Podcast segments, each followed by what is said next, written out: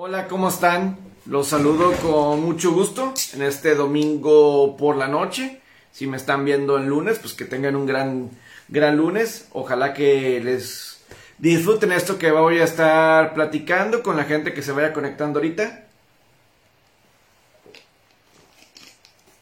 Este, voy a seguir haciendo estos lives. eh, yo creo que una vez por semana, dos veces por semana. Y de, lo otro va a ser en audio y pues ahí grabando un otro video, ¿verdad? Pero bueno, ya terminó el juego de estrellas. El equipo de LeBron James otra vez gana. El equipo de LeBron James ha ganado las cinco veces, cinco veces de forma consecutiva ha ganado el equipo de LeBron James este formato, eh, pues en este juego de estrellas de la NBA. Pero, pero, quiero tocar así varios puntos de lo que es, ha sido este fin de semana del juego de estrellas de la NBA y a, ver qué es lo que ustedes opinan. Quiero comenzar con eh, todo el evento alrededor de lo que fue el show de medio tiempo de lo que es ahorita, el juego de estrellas de la NBA, en el que celebraron y honraron a cada uno de los 75 miembros del 75 aniversario del juego de estrellas eh, del equipo del 75 aniversario de la NBA.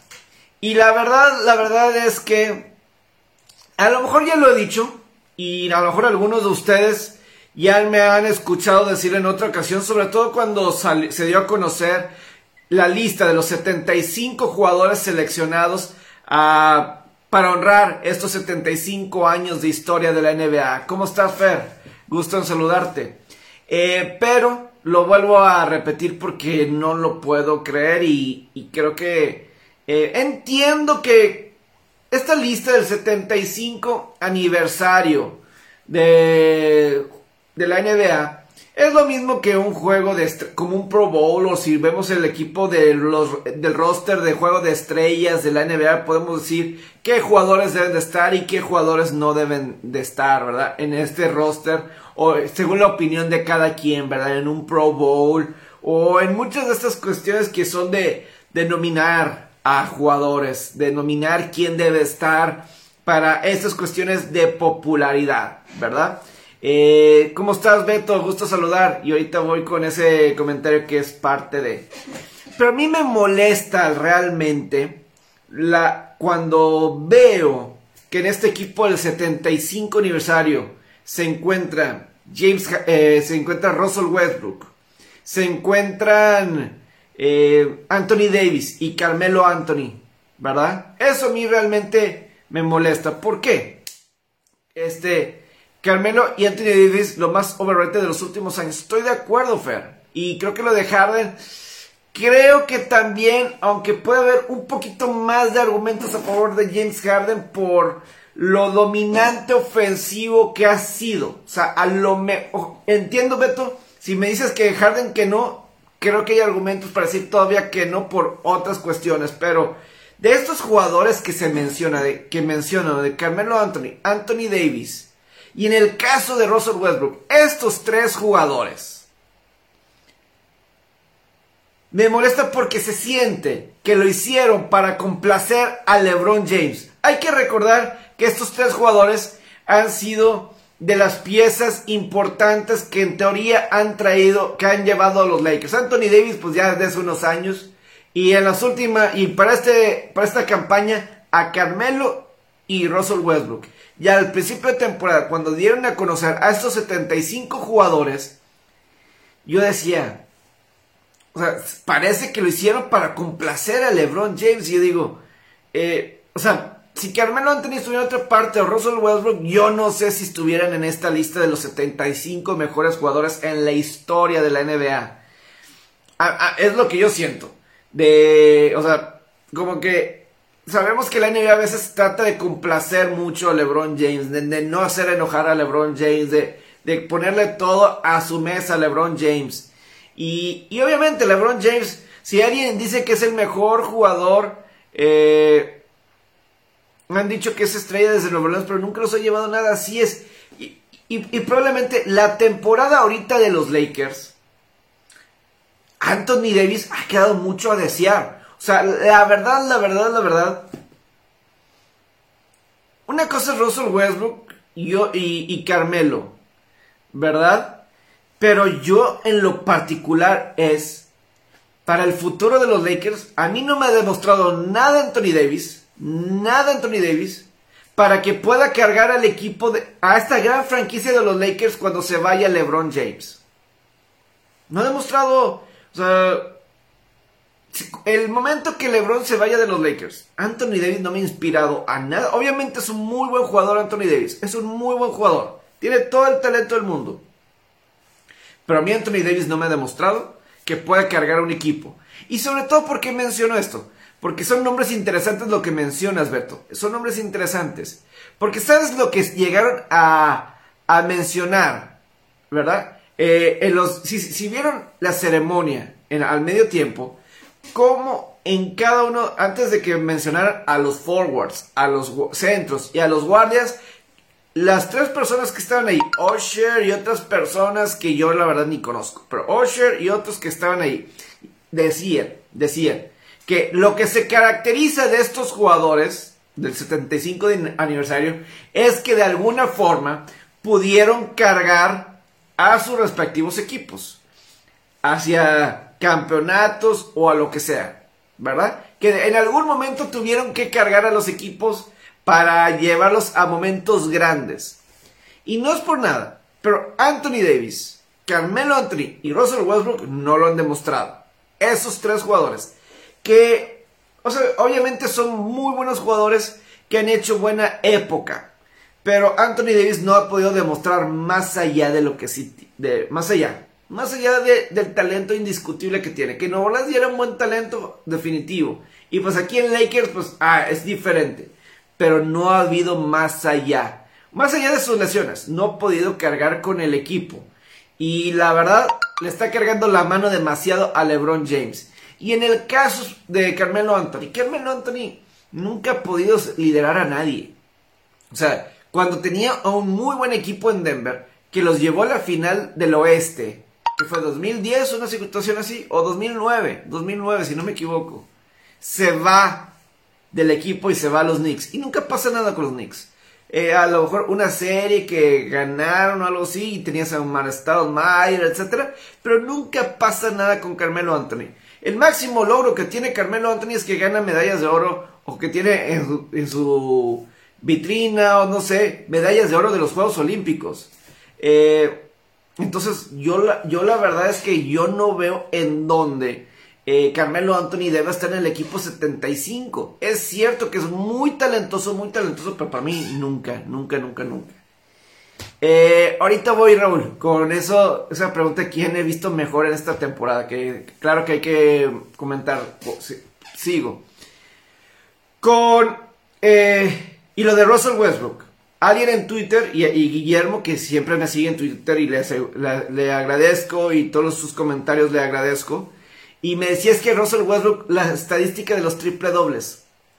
Para mí esa estadística de los triple dobles se me hace muy sobrevalorada porque yo no creo que esos triples dobles ayuden o ayudan a Westbrook o han, ayudado al equipo de Westbrook para cargarlos, para llevarlos a grandes cosas. Cuando Durant se lesionó y se fue del Thunder, no pasó nada con el Thunder. Cuando se quedaba Russell Westbrook encargado del equipo, sí, muy buenos los triples dobles. Muy buenos, muy buenos, se ve muy bonito. superando a Oscar Robertson, muy bonito pero realmente no. No, no, no. Así es, eran piedras angulares sus equipos y llevaban lejos a sus equipos. Los llevaban lejos, Peto. Estoy de acuerdo contigo. Los llevaban a otra instancia, más allá. Y Westbrook no podía, no podía, me acuerdo. O sea, nos acordamos en el año de 2016 que el equipo del Thunder llevó al límite a los Warriors en el juego 7. Ahí estaban con Kevin Durant. Un año antes me parece que Durant casi no pudo jugar por una lesión en el dedo del pie. Y se quedó solo eh, Russell Westbrook. Si no me equivoco, el Thunder ni siquiera calificó ese año postemporada. El año 2014-2015. Si no me equivoco, ni siquiera calificaron. Con Westbrook siendo el principal. Luego, se da esa temporada 2015-2016 donde tenían ventaja de 3 a 1 en la serie de, de la serie final del oeste en contra de Golden State están arriba 3 a 1 con Kevin Durant. Se va Kevin Durant y en el siguiente año pues llegan a la primera ronda. Y hasta ahí es todo lo que pudo el caso de, de, Russell Westbrook. En resumidas cuentas, para mí no puede haber un equipo del 75 aniversario de la NBA si no incluimos a Manu Ginobili y a Tony Parker. Si, si estamos incluyendo a jugadores como Damian Lillard, si estamos incluyendo a Russell Westbrook, si estamos incluyendo a James Harden, no podemos no incluir a Manu Ginobili y Tony Parker. No sé si estemos de acuerdo en eso. No podemos contar la historia de la NBA sin la, la dinastía de los San Antonio Spurs. Y ok, ahí estaba Tim Duncan y David Robinson. Pero igual de importante para esa dinastía fueron Ginobili y Parker. Cuatro veces fueron campeones con Ginobili y Parker. Para mí, sé que Ginobili no fue el MVP de la, final del 2005 contra los Pistones de Detroit, que se fue a siete juegos. Pero para mí lo fue. Para mí, el jugador más importante de esa serie fue Ginobili. Fue, hizo las jugadas grandes en los momentos importantes junto con Robert Horry. Para mí no ganan esa serie final en 7 juegos sin Ginobili. Y luego Tony Parker, el MVP de la serie final del 2007. Y luego sabíamos cómo eh, dominaba Tony Parker eh, en momentos, eh, lo más adelante todavía cuando llegaban a las en el 2013 y 2014 los grandes momentos. O a Kawhi Leonard, ¿verdad? El Will Smith de la NBA, sí. O sea, vimos a Kawhi Leonard en ese equipo del 75 aniversario. Y lo puedo entender, ok. O sea, él ya fue MVP de, de dos finales. Eh, Kawhi Leonard ya fue el MVP de dos finales. Pero... Y sí, una fue con San Antonio. Pero sin lugar a dudas, Ginobili y Parker. Y además, lo, lo que representa Ginobili y Parker. O sea, no solamente los campeonatos en la NBA y ser parte de esta dinastía de los Spurs, sino lo que representan globalmente para la, la NBA. Lo que representa globalmente. Ginobili con Argentina, ganando medalla de oro en Argentina. Eh, cargando a esa Argentina. Y Tony Parker ni se diga en Francia. Creando la popularidad del básquetbol de la NBA fuera de los Estados Unidos. De eso son responsables Manu Ginobili y Tony Parker. Por eso, el que incluyen a Lillard puede ser, le falta tiempo todavía en la liga. Es más, hasta Jenny se te tocó un eso puede ser, híjole, a lo mejor es muy temprano para alguien como Yanis, aunque ya dos veces ha sido MVP de la NBA y es un buen MVP de la NBA y ya fue campeón, yo puedo decir, pero se los puedo pasar el de Yanis porque yo estoy seguro que cuando se llegue a los 100 años de la NBA y se haga un equipo del, aniversario número 100 de la liga, o sea, Yanis va a estar ahí, así es de bueno, entonces digo, eh, pues de una vez, pues ¿por qué no, verdad? Pues ¿por qué no? Eh, mi opinión. Pero Damian Lillard no hay nada que me confirme que sí. Igual el caso, o sea, el caso de... En el caso específico, ¿verdad? De Russell Westbrook, no lo veo. No lo veo de esa forma. Entonces, no sé qué opinen de esto.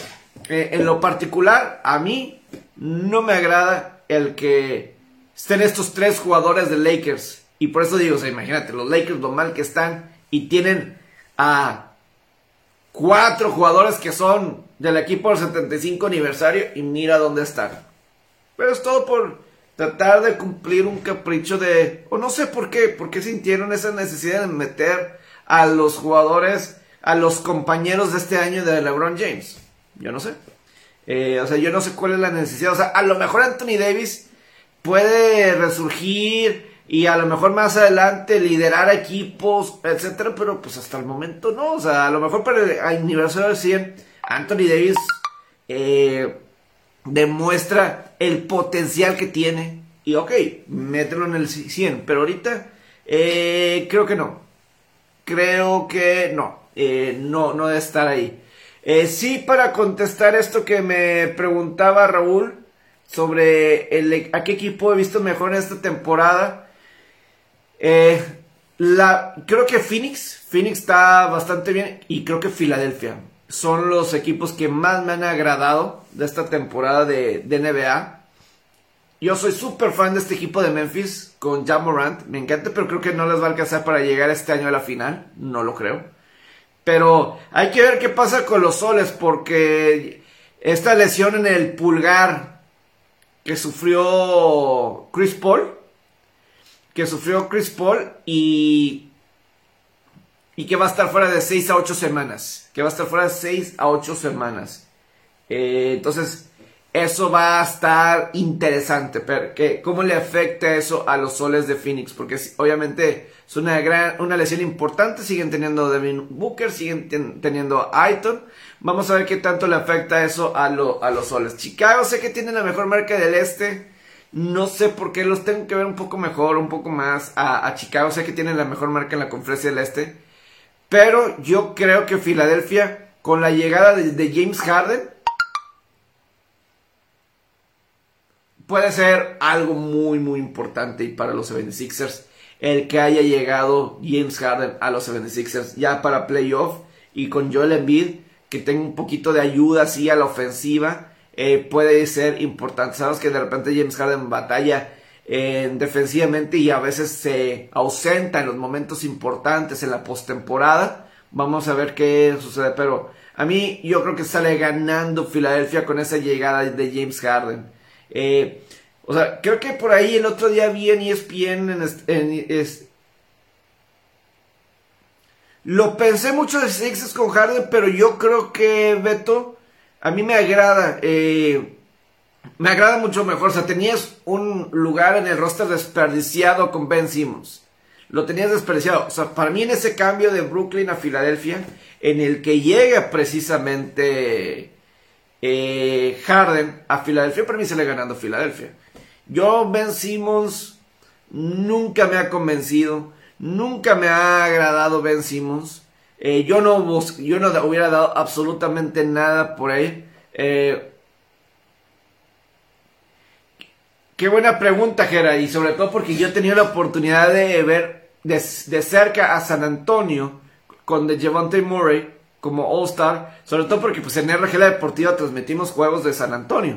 El próximo juego que nos toca transmitir de San Antonio es el, el lunes 28 en contra de Memphis. Y, y bastante bien eh, de John Timore. No sé, voy a decir que vale la pena quedarte con John Timore. Vale la pena quedarse con John Timore. Varias veces ha sido nominado para, jugador de la semana en el oeste, creo que unas cuatro semanas, como unas cuatro semanas. Y está muy joven. Obviamente necesitas, no sé si para ser el principal, pero a lo mejor el, número dos, el número dos. Dice, Simmons no es un all-star. No, no lo es, no lo es, no lo es. Eh, es muy malo ofensivamente. Entiendo que defensivamente es bueno y todo eso, pero no puedes tener a un jugador estrella clave en tu equipo que lo tengas que dejar en la banca en los momentos finales de un partido en postemporada, que los cuartos cuartos ni siquiera juegan. Que es algo muy similar con lo de Anthony Davis, ¿eh? Bueno, no sé si es muy similar a Anthony Davis, pero, eh, o sea, no hay comparación, porque Anthony Davis, pues sí, le echa más ganas y todo eso. Pero es que me voy a regresar con Anthony Davis, porque ahorita que hice, decimos no es un All-Star y que se me vino ahorita a la mente, ahorita que se me vino a la mente, los juegos de Anthony Davis que... ¿Contra quién? Contra Portland, por ejemplo. En la semana, me acuerdo que era la semana del Super Bowl, estábamos allá en Los Ángeles. Y Anthony y los Lakers jugaron contra Portland. Y, y Lakers pierde contra Portland. Vi una estadística que, creo que en el último cuarto, Anthony Davis no anotó, en los últimos 7, 8 minutos no anotó. Y para mí eso es imperdonable para Anthony Davis. Es imperdonable. Y como que sí ha habido, y que decían, como que llevan dos juegos que en el cuarto cuarto se ausenta Anthony Davis. Eso no puede pasar. Si piensas que Anthony Davis es el segundo estrella al lado de LeBron James, y eso también va para LeBron James, que se trajo a Anthony Davis y que le cedió de alguna forma el número o lo que sea. Si en verdad piensan, o sea, ese es el futuro de los Lakers, tener a alguien como es tu estrella principal y que cuando viene el cuarto cuarto no va a notar, o sea, no, no se va a sentir la presencia. Ese no es un jugador estrella. Ese no es un jugador del 75 aniversario de la NBA. No lo es. O sea, no puede ser eso. Si ese va a ser tu futuro Lakers después de, ok, de Shaq, de Kobe, estoy hablando de épocas de los últimos 20 años, y luego LeBron James, vamos a regresar hasta, o sea, si lo vemos, esta época de, LeBron James en, los Lakers no ha sido nada como se esperaba. Lograron ese campeonato en la burbuja en el 2020. O sea, lograron eso. Pero mm, dos veces no, eh, una vez no calificaron y el año pasado, pues voy apenas en primera ronda y aquí se ve que es algo similar. Pero Anthony Davis tiene que ser mejor en esos cuartos cuartos. Sobre todo, imagínate, se está enfrentando un Portland desarmado. Y no fue factor. Eso es imperdonable para Anthony Davis. Imperdonable. Y ya está fuera mínimo dos semanas más. Después de una lesión que sufrió Anthony Davis. Simplemente no ha cumplido con las expectativas. No ha cumplido con las expectativas Anthony Davis. Y vencimos. ¿Cómo estás, José Guadalupe? Eh, salud. Y vencimos para mí es lo mismo. O sea, o sea, me acuerdo, eh, o sea, playoff, series de los juegos, la serie contra Atlanta, se venían los cuartos cuartos y vencimos estaba en la banca. Eso no puede ser si es uno de tus jugadores estrellas. Eso es para los jugadores de rol, ¿verdad?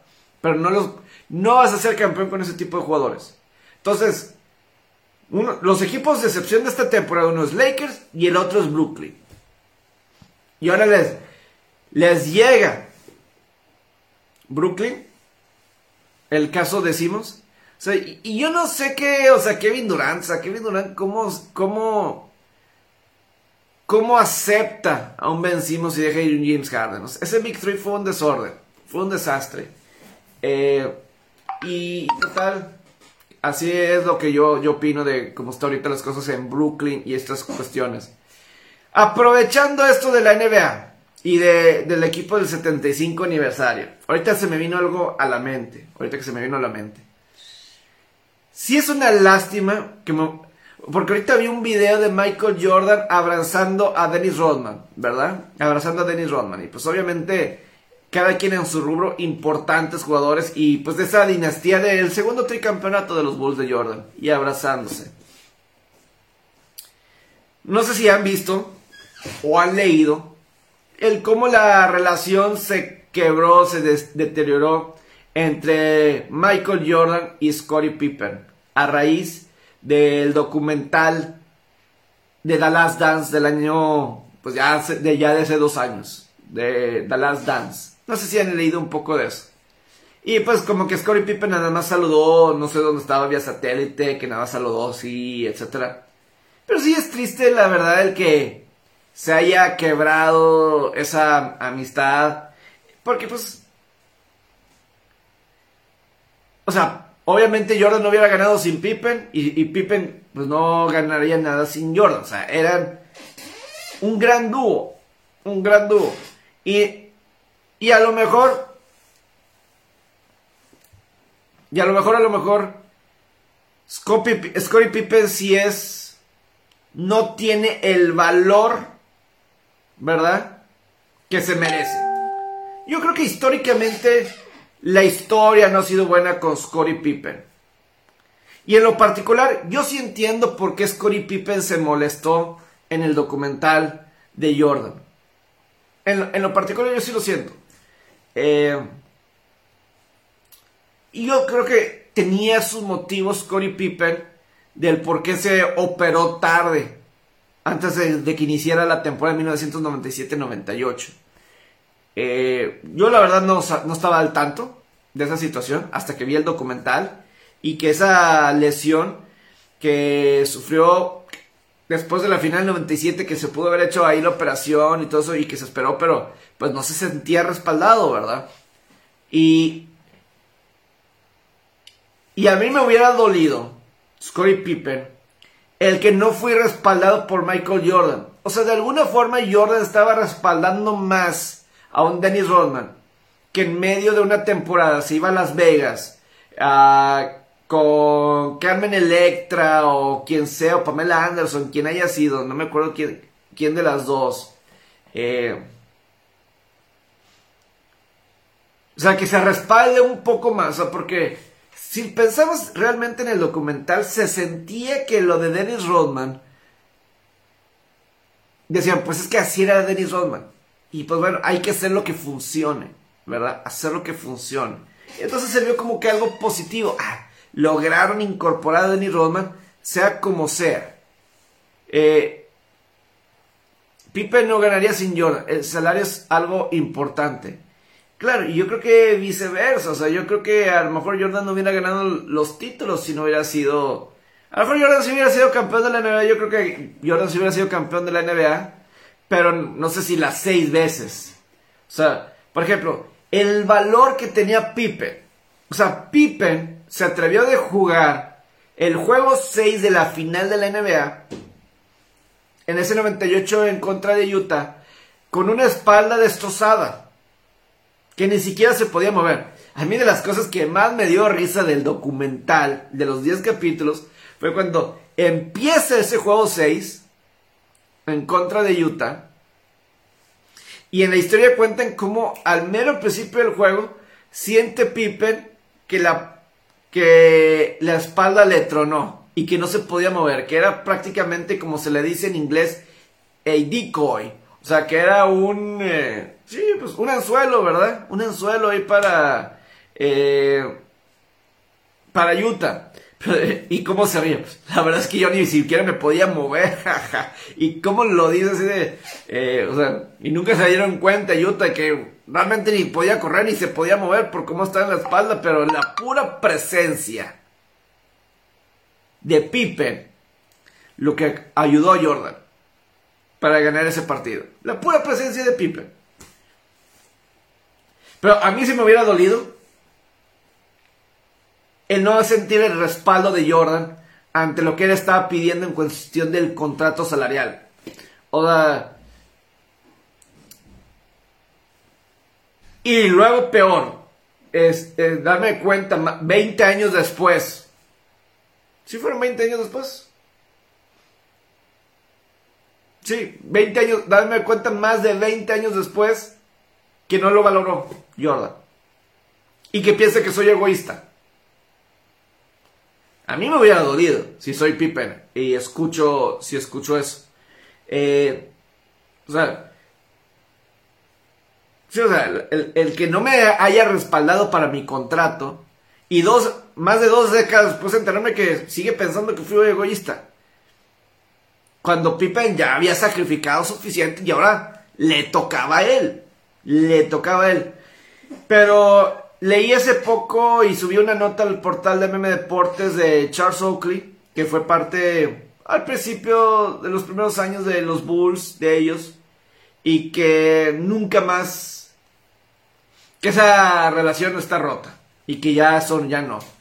porque obviamente Pipe sacó su memoir o lo que sea en la cuestión de Jordan. Y sí me ha dolido un poco en la prensa cómo han tratado a Pippen, porque a lo mejor no son las formas con este memoir y todo eso de Pippen, pero yo creo que es comprender a Pippen. Y nadie lo comprendió, a Pippen. Y nadie lo comprendió. O sea, porque yo no esperaría, yo no esperaría que a lo mejor un Jordan o alguien más del equipo entendiera o que a lo mejor podía haber un poco de resentimiento. Pero que dijeras eso de mí, eh, que, que, me pusieran a mí en el documental como egoísta, ¿verdad? Que me pusieran como egoísta. y más de 20 años después darme cuenta que no me respaldaban, e-, eso no se me hace bien. Eh, o sea, porque Pipe fue extremadamente leal a los Bulls y a Jordan. A los Bulls y a, Jordan. Fue extremadamente leal. ¿Y que eso no lo valoraron? Y ahora, y la vez que levanta la mano y se queja y todo eso, la vez que se queja, ¿verdad? No lo respaldan sus compañeros y Jordan lo hace ver como un egoísta. Ojalá que se arreglaran porque pues es como es como si estuvieran peleados Joe Montana y Jerry Rice. ¿Verdad? Sería muy extraño. Si Jerry Rice y Joe Montana estuvieran molestos. Creo yo, creo yo. Eh, pero bueno, eso es mi, mi sentir, ¿verdad? En la, en la cuestión de, de Jordan y de, y de Pippen y todo eso. Entonces, yo no sé qué es lo que opinen. Digo, está lo que ahorita con el juego de estrellas y, y todo eso. Eh, yo lo decía hoy en RG La Deportiva y lo vuelvo a decir aquí con, con ustedes.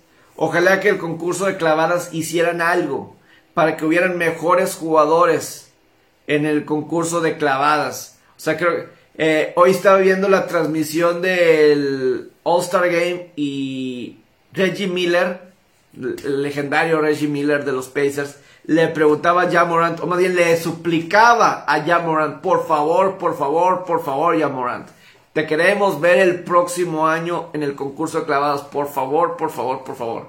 Sí, eh, ojalá que sí, porque a mí Jamorant es un gran jugador que clavase se necesitan estrellas en esa onda, se necesitan estrellas. Eh, y sé que Yanis ya ha estado. Eh,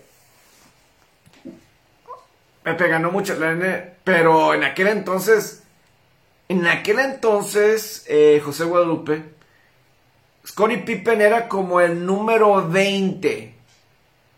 No, es más, lo pusieron en el documental. O sea, Pipe no estaba dentro de los mejores pagados de la liga. Creo que no estaba. Es, más, lo voy a buscar. Lo voy a. Este. Scottie Pipe NBA Salary Rank. Year by year. Porque esto sí me acuerdo. Scottie Pippen. Ah, porque esto yo sí lo Aquí está. Esto es lo que...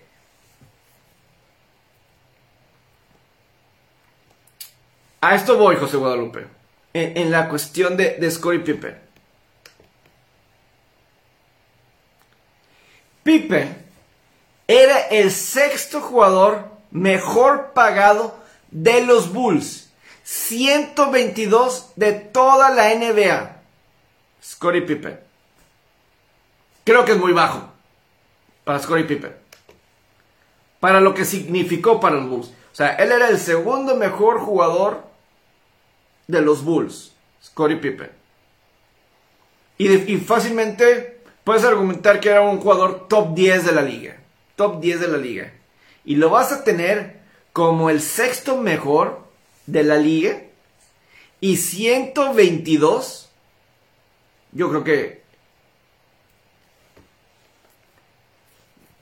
Pues no sé, pero definitivamente ser el sexto mejor pagado del equipo, Scottie Pippen, está muy por debajo. Eh, está muy por debajo.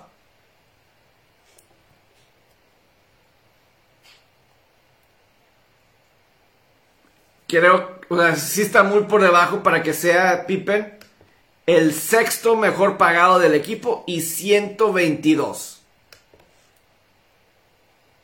Simplemente, o sea, es el valor que de, en el mercado.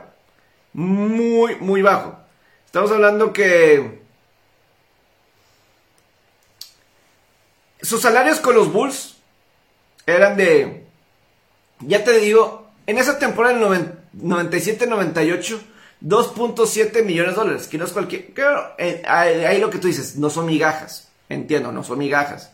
Pero luego eh, se va con Houston y gana 11 millones de dólares. Ándale, algo mejor. Y sí, o sea, ya le correspondía a él. O sea, no es posible que Pippen sea el sexto mejor pagado de la NBA. Y sobre todo, que sea ciento, ¿qué? ¿Qué dije? 120... 122 cuando acaba de entrar al equipo del 75 aniversario de la NBA y que también fue parte del, aniversario número 50 de, la NBA, ser el 122 mejor pagado, se merecía mejor Scottie Pippen. Se merecía mejor. Y más, más, ah, una cosa es la franquicia, que a lo mejor la franquicia se porta mal con él, o Jerry Krause que se portara mal con él, de que no, no había dinero, o, la razón que sea, tienes tu contrato, lo que sea. Lo peor es que Jordan no lo respaldara. No lo respaldó entonces y luego no lo respaldara más de dos décadas después al ponerlo como egoísta cuando él sacrificó todo. Sacrificó todo al ser el sexto mejor pagado del equipo, cuando era el segundo mejor de la franquicia cómo estaba sufriendo Jordan en esa temporada 97-98, mientras que Pippen se recuperaba de su lesión, de su operación. Claro que batallaba, así era de importante. Así era de importante. Entonces, ¿cuánto ganaba Stockton? No tengo aquí los, los salarios. Pero a ver, vamos a checar. NBA Highest Paid Players 1990, 1997 98. Voy a checar eso. Pipe está ganando como 2 millones este por, por temporada. Vamos a checar. Esto está interesante. Esto está interesante.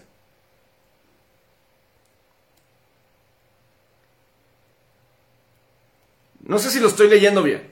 No sé si lo estoy leyendo bien, pero encontré esta, esta lista. Del 97, 98.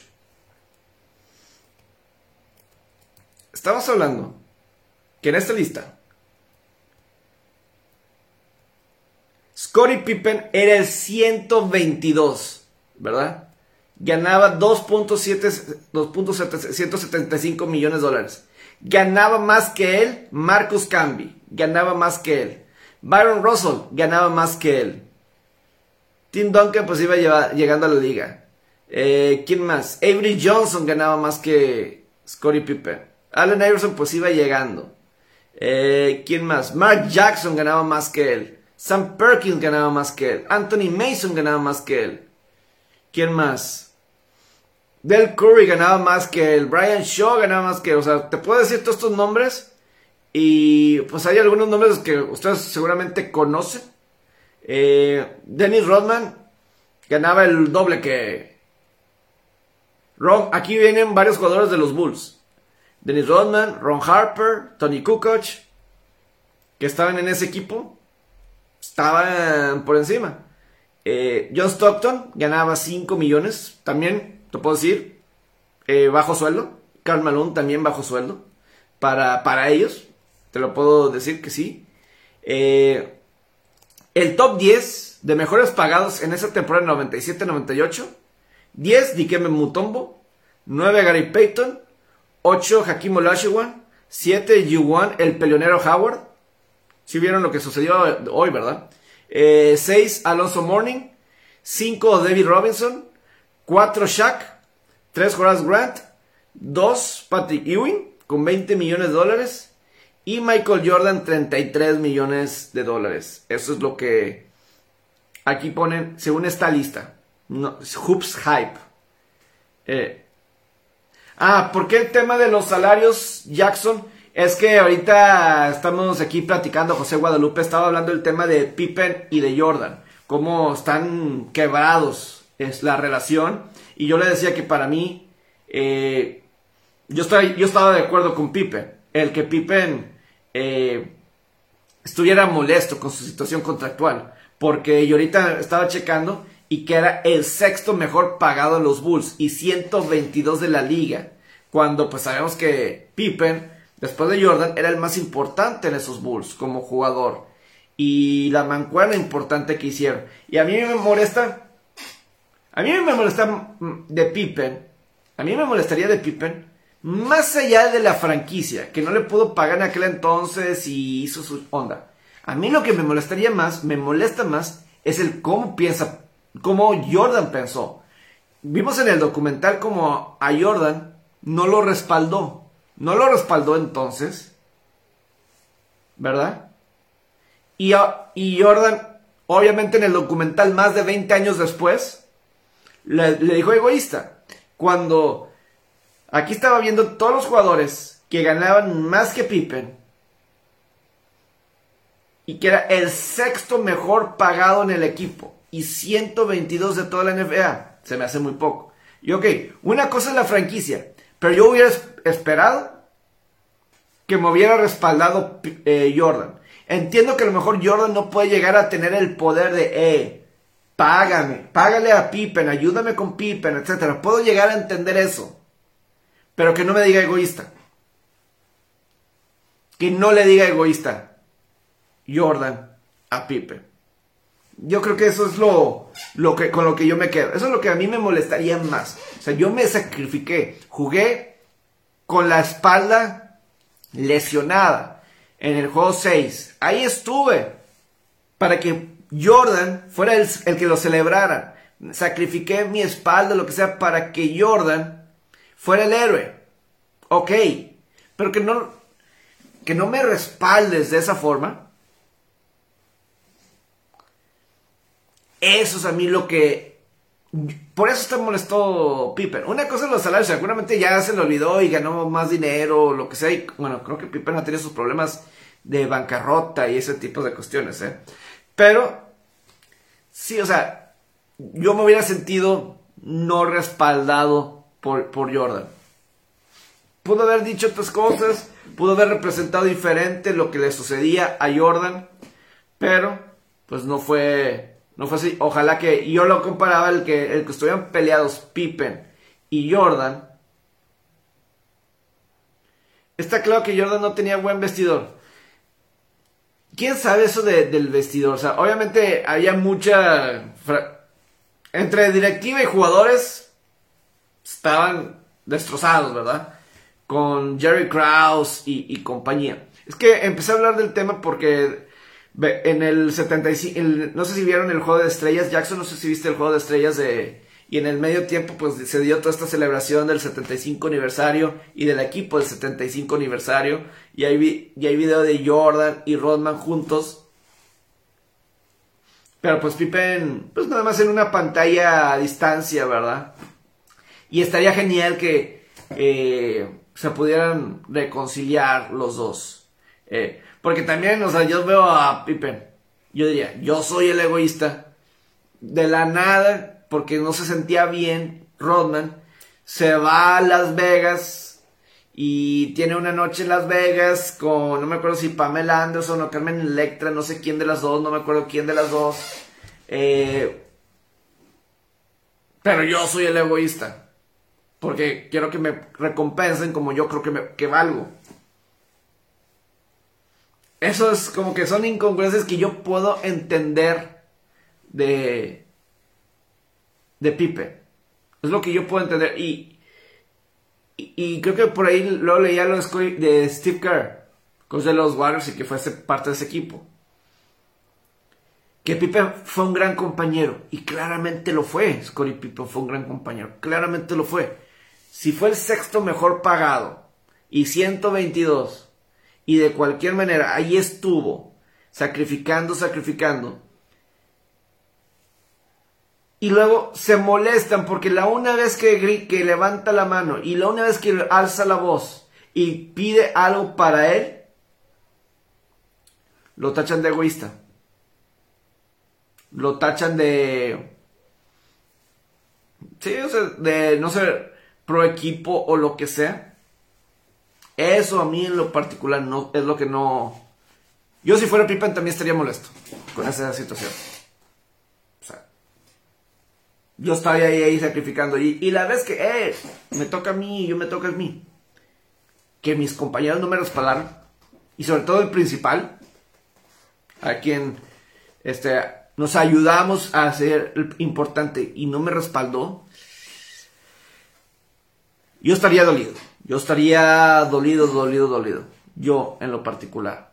Pero bueno, es, la, es esa situación. Él vivió eso con él, Pepe, por eso lo, por eso lo dice. Sí, sí, sí, totalmente, totalmente. Es mi opinión y José Guadalupe, respeto tu opinión. Eh, sí, o sea, el, dinero pues no pagan migajas, digo, dos millones, etcétera, pero ves lo que tú ves que eres el segundo más importante y todo eso. Y bueno, eso es por el equipo. Pero que también piense eso mi amigo, mi compañero, mi Batman. Que piense eso mi Batman. Eso es a mí lo que me tendría. Y ganaron gracias a Jordan. De acuerdo, ganaron gracias a Jordan. Eso es indiscutible, ¿verdad? Es indiscutible. Pero también, también gracias a Pippen. Y sacrificios de Pippen. A lo, largo del camino. A lo largo del camino. Y ganaron gracias a Jordan. Sí, o sea, es indiscutible. O sea, Jordan es el mejor de todos los tiempos. Y, y probablemente Jordan sin Pippen a lo mejor ganan algunos campeonatos, ¿verdad? Pero es innegable el, el impacto de Pippen con Jordan. Y que Pippen es un jugadorazo. De los mejores jugadores en la historia de la NBA. O sea, bien ganado está en el 75 aniversario. Y creo que también estuvo en el del 50 aniversario. Muy bien ganado por parte de Pippen. Eso no... Para mí no hay, no hay duda de eso en, cuestión de, de, Pippen. O sea, Pippen hace muchas cosas de lo que LeBron James hace ahora. Pero pues, o que hace un Kevin Durant. Y lo, lo has escuchado gente de Dennis Rodman decir esas cosas. No, y, no, y, si ustedes me llegan a escuchar, Michael Jordan es el mejor basquetbolista de todos los tiempos. no hay un atleta mejor en la, vida, etcétera, que Michael Jordan. Pero Pippen obviamente fue fundamental también. Y creo que estaría bien, hablarían bien de Jordan que hubiera respaldado mejor a, a, Pippen o que hablara mejor de Pippen. Esto es lo que digo. Es, es, todo, es todo lo que digo. Porque Pippen sacrificó y ayudó para que Jordan se viera mejor. Y ayudó para que Jordan se viera mejor. Y, y eso está bien, es parte del equipo, ¿verdad? Solamente no me digas egoísta. Cuando yo hey, me toca a mí algo, dame a mí algo. También respáldame a mí. O mínimo, no te digo que me le digas, eh, paga, o no sé, a lo mejor no estaba bajo el control, o sea, Jordan no, se, no estaba en la gerencia y también tenía sus problemas con Kraus, pero no me hagas saber a mí como el egoísta, ¿verdad? Creo que eso no estaba bien. Creo que a mí en lo particular eso eh, no se me hizo bien. Pero bueno, nos quedan alrededor de unos 10, 10 minutos. Eh, ¿Algún tema en específico? Yo tengo aquí, aquí varios. Eh, si me permiten, sé que aquí a ustedes a muchos no les gusta el golf, pero a mí me gusta el golf, así es que lo voy a, lo voy a platicar, porque hay un tema interesante que ha estado sucediendo. Eh, este.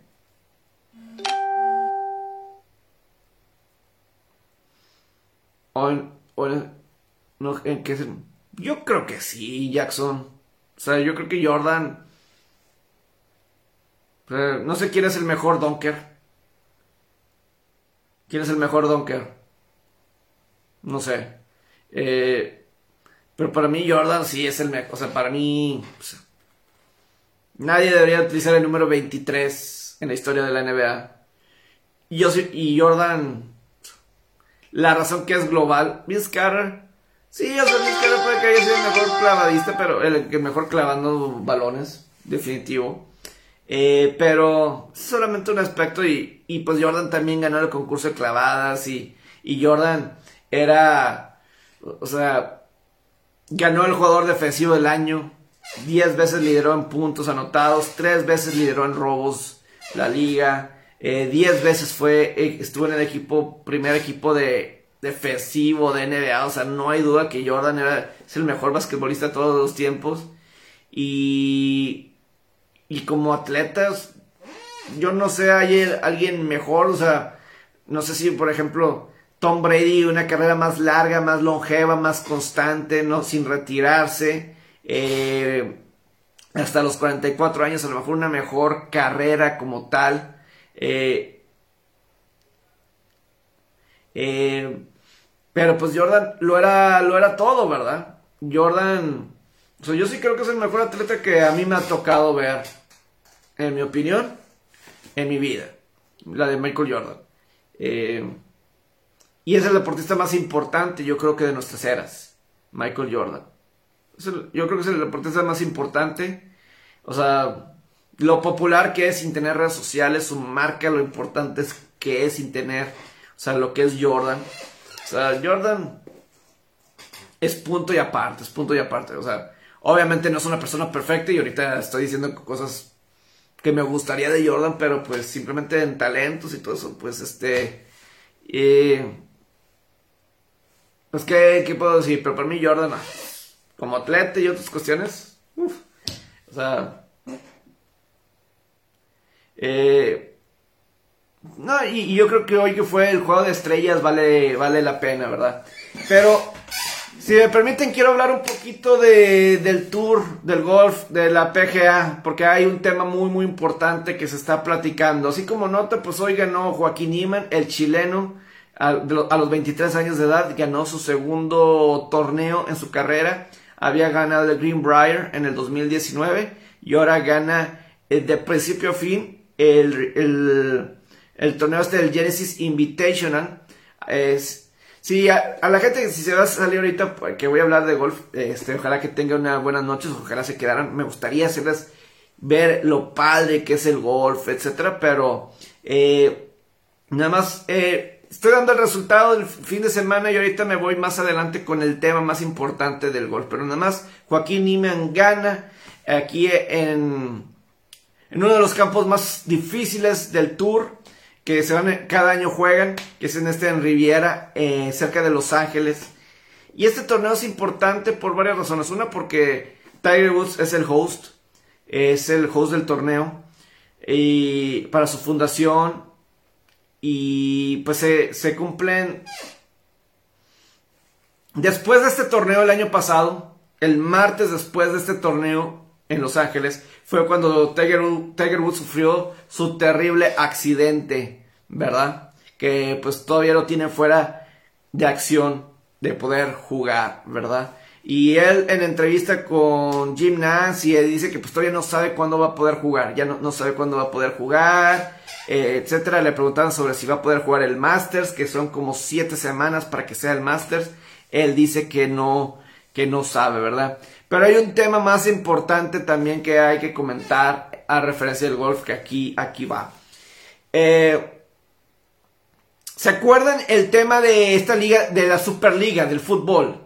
Que los equipos del Barcelona, Real Madrid y no sé cuántos otros de los clubes más importantes de Europa querían crear, ¿verdad? ¿Se acuerdan eso? Ha habido esa idea o ese potencial de crear una superliga de golf por Arabia Saudita con, con Greg Norman como, como, como Greg Norman, ¿verdad? En el caso de... Eh, creo que Greg Norman es como que el comisionado o alguien ahí importante, este, uno de los golfistas más importantes internacionales que ha habido, que fue muy bueno en los 80s y 90s, ¿verdad? Pero está esta superliga de golf que en Arabia Saudita están tratando mediante dinero convencer a los mejores para jugar con ellos. Piensen como la Superliga del Fútbol que estaban tratando de crear. Juntas a los 30 mejores y les pagas una buena cantidad de dinero, con dinero garantizado eh, por torneo y todo eso. Unos cuantos torneos así a 30 de los mejores, tal, tal, tal. ¿Verdad? Y ha sido un tema por varios años. Eh,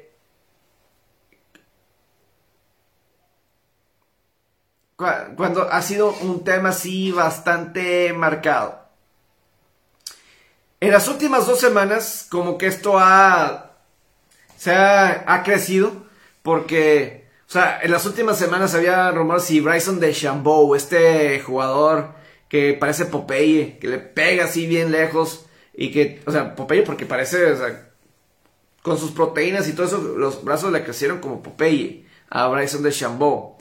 Eh, reportes de que le estaban ofreciendo dinero para irse a jugar a Arabia Saudita, eso porque eh, hace como dos semaans eh, los mejores golfistas del mundo se fueron para allá a competir en un torneo. Allá en Arabia Saudita estaba Phil Mickelson, estaba Abraham Anser, estaban eh, Harold Barner, estaba Bryson, Bryson DeChambeau, estaba Dustin Johnson, estaban muchos de los mejores golfistas del mundo. Eran, eh, está, creo que Victor Hovland, estaban varios de los jugadores top ahorita eh, allá del mundo, allá en Arabia Saudita.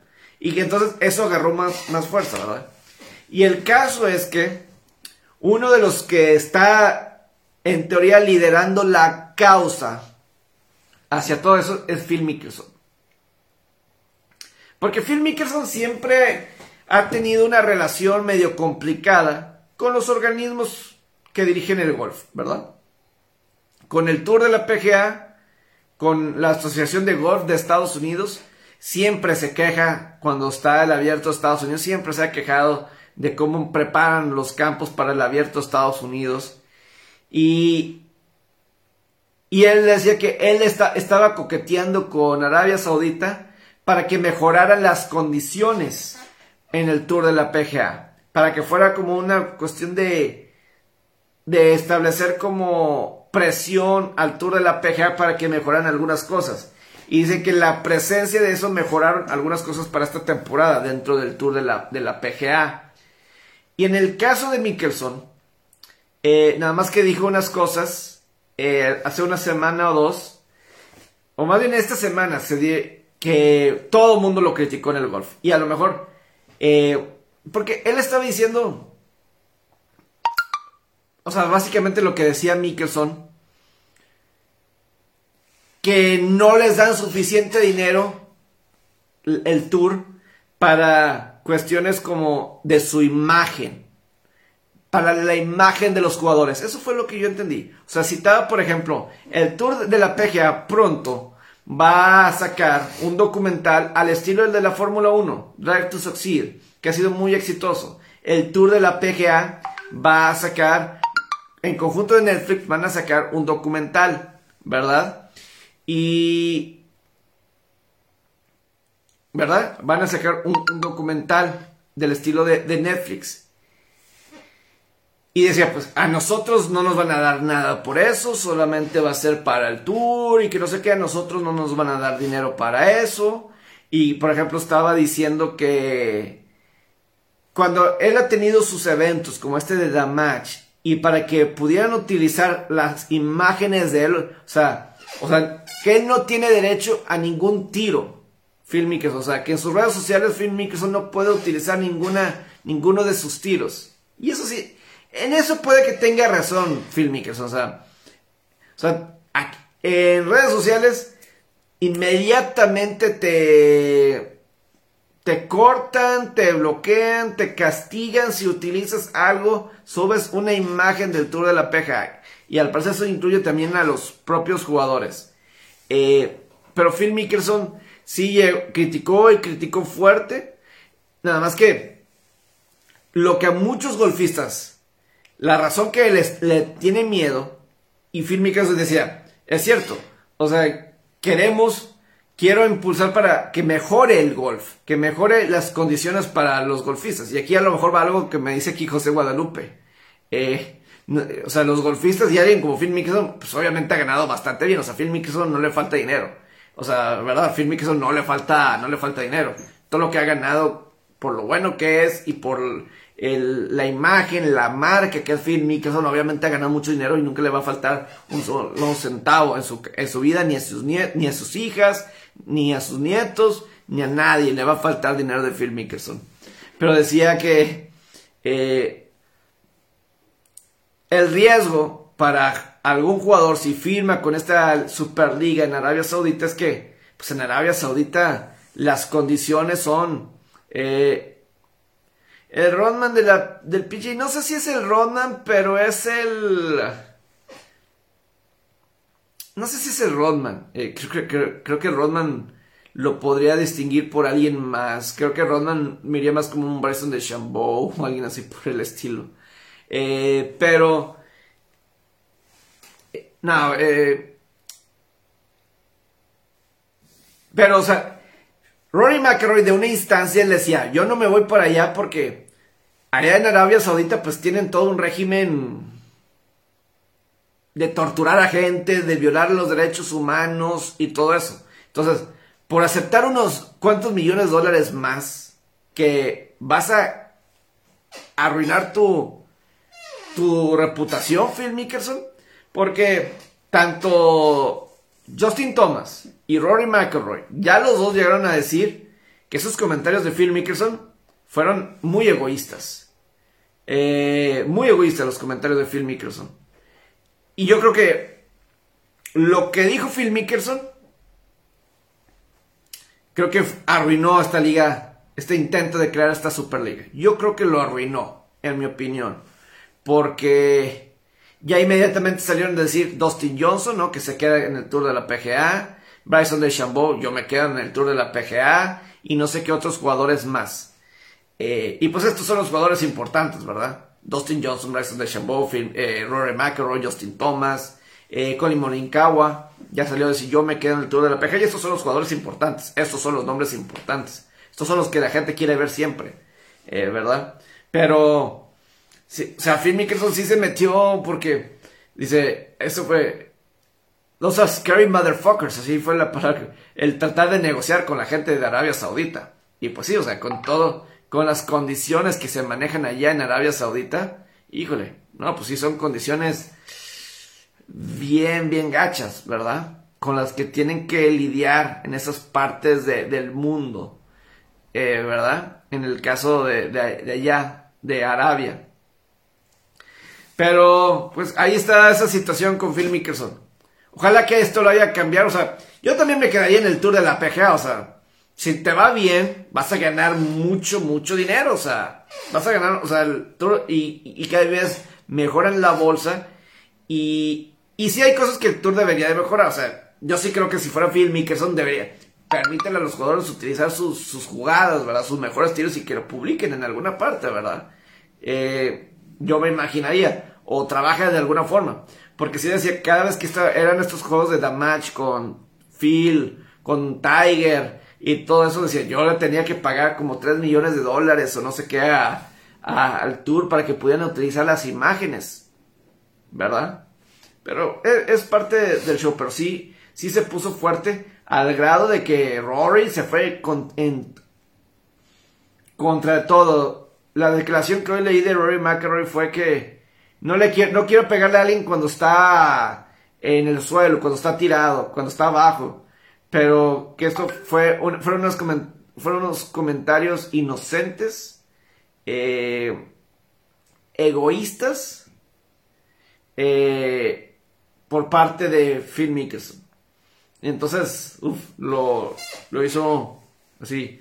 Pero bueno, yo creo que estamos llegando aquí al final. En otros temas, eh, que a lo mejor más adelante lo adelanto, nada más ya para terminar, porque hay que cenar y dormir temprano. Eh, en el fútbol americano colegial de la NCAA se va a mantener la postemporada de cuatro equipos. Se va a mantener en cuatro equipos la postemporada de aquí al 2025. Eh, que es cuando se acababa este contrato de 12 años. Entonces, no va a haber una expansión a más equipos en la postemporada de la NCAA. Esto se dio a conocer el viernes en la noche. Y, yo creo que es lo correcto. Yo creo que no se debería de expandir más. Yo lo he dicho muchas veces y lo vuelvo a decir. Eh, en el fútbol americano colegial no hay para más. Para mí solamente hay dos o tres equipos cada año dignos de, pelear un campeonato nacional. Por eso en las semifinales vemos muchas palizas. Porque la verdad yo no veo más de dos o tres equipos que realmente valgan la pena por pelear un campeonato nacional. Ya le estamos agregando un 4 y el 4 normalmente son apaleados. eh, o hay una diferencia notoria en el campo. entonces, si le agregamos un quinto, un sexto, pues imagínate, ¿verdad? Entonces, eh, yo creo que sí está bien. Deberíamos de volver importantes otra vez los tazones de la naranja, del azúcar, del fiesta, ¿verdad? De las rosas, para que los jugadores quieran jugar esos partidos, que no se salten esos partidos de temporada, de, esos tazones tan importantes por irse a jugar por irse al draft y todo eso. Eso para mí sería más importante. Porque los ratings en postemporada de la, de la NCAA de americano se han visto. Cómo se han caído. ¿Por qué? Porque no hay. El 4. yo creo que siempre vemos dos, a lo mucho tres. Tres equipos realmente dignos. Un cuarto eh, tiene que ser una temporada muy sensacional de que se hayan juntado buenas camadas en cuatro equipos para que realmente sobresalga. Y, en otro dato, parece que hay un problema que se está creando con este sin, eh, combinado de Indianápolis de la NFL, que es en esta semana, en estos días próximamente, donde los mejores prospectos de la NCAA pues van a calar sus habilidades atléticas en frente de los scouts, de los dueños de los equipos de la NFL en Indianápolis. Pero agentes están diciendo, parece que van a anunciar mañana lunes que van a boicotear como la mitad de los jugadores el combinado de Indianápolis. ¿Todo por qué? Al parecer están obligando a los jugadores, están obligando a los jugadores eh, como que a, estar en una burbuja. Por la pandemia, estar en una burbuja, ¿verdad? Eh, y tenerlos aislados, etcétera, ¿verdad?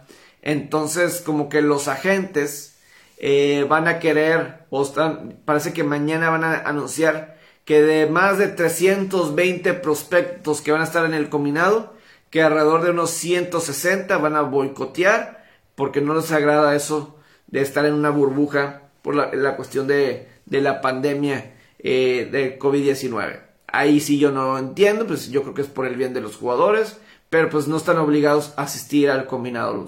No, no les pagan, no les da nada por eso. Eh, entonces, si no quieren ir, pues ok, ¿verdad? Pero que ese sea el motivo, pues ok, ¿verdad? Eh, cada quien, cada quien.